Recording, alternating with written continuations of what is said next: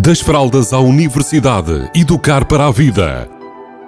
Uma rúbrica sobre parentalidade que lhe proporcionará caminhos para melhor entender a criança ou jovem. Das fraldas à universidade, educar para a vida. Uma rúbrica de Filomena Serrado. Olá, bem-vindos, bem-vindas. Hoje vou falar de comunicação assertiva. E como é que nós, enquanto adultos, podemos trabalhar a nossa comunicação para ela ser mais assertiva quando comunicamos com as nossas crianças, com os nossos jovens, com as outras pessoas. Muito bem, o que acontece muitas vezes é que nós, hum, para de alguma forma não nos chatearmos tanto, uh, acabamos por ser muito passivos, ou seja, deixar andar não, não estar a tomar atitude quando, quando alguma coisa corre menos bem ou quando nós entendemos que até poderia fazer sentido tomar uma atitude, contudo nós continuamos a deixar andar, a ver se as coisas se, se regulam por elas mesmas.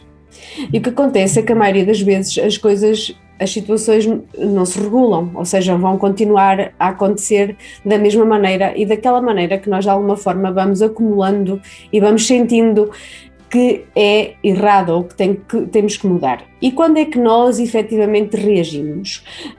Quando enchemos o balão quando fica no, no, máximo. Então, quando nós reagimos aí, a maior parte das pessoas, quando reage nesse estado, reage de forma agressiva, ou seja, já a ralhar, já a punir, já sem muitos recursos para pensar com clareza quais são as alternativas que tem.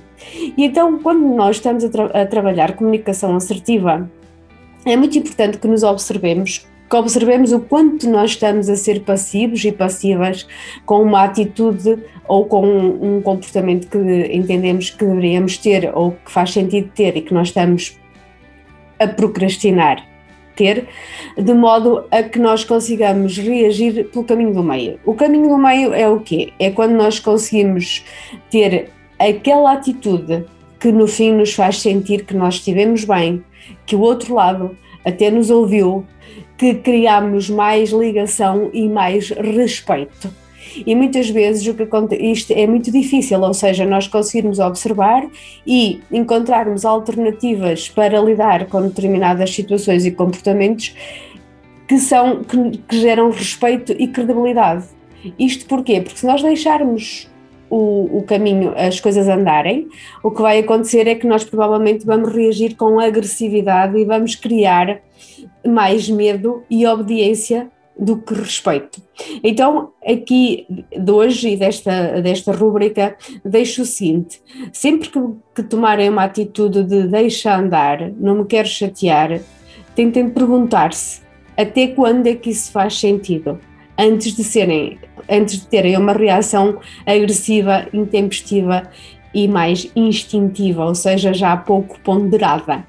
E aí, quando nós conseguimos encontrar o caminho do meio e dizer agora é a altura certa para eu reagir ainda me consigo ajustar àquilo que eu acho certo, nós temos então um conjunto de recursos disponíveis que nos permitem ter a atitude e a palavra certa na hora certa. E isso acaba por ser aquilo que eu disse no início, que é termos uma comunicação assertiva, onde nós motivamos as pessoas a respeitar-nos, a acreditar em nós e também a termos relações mais fortes e mais fluidas. Beijinhos a todos e a todas.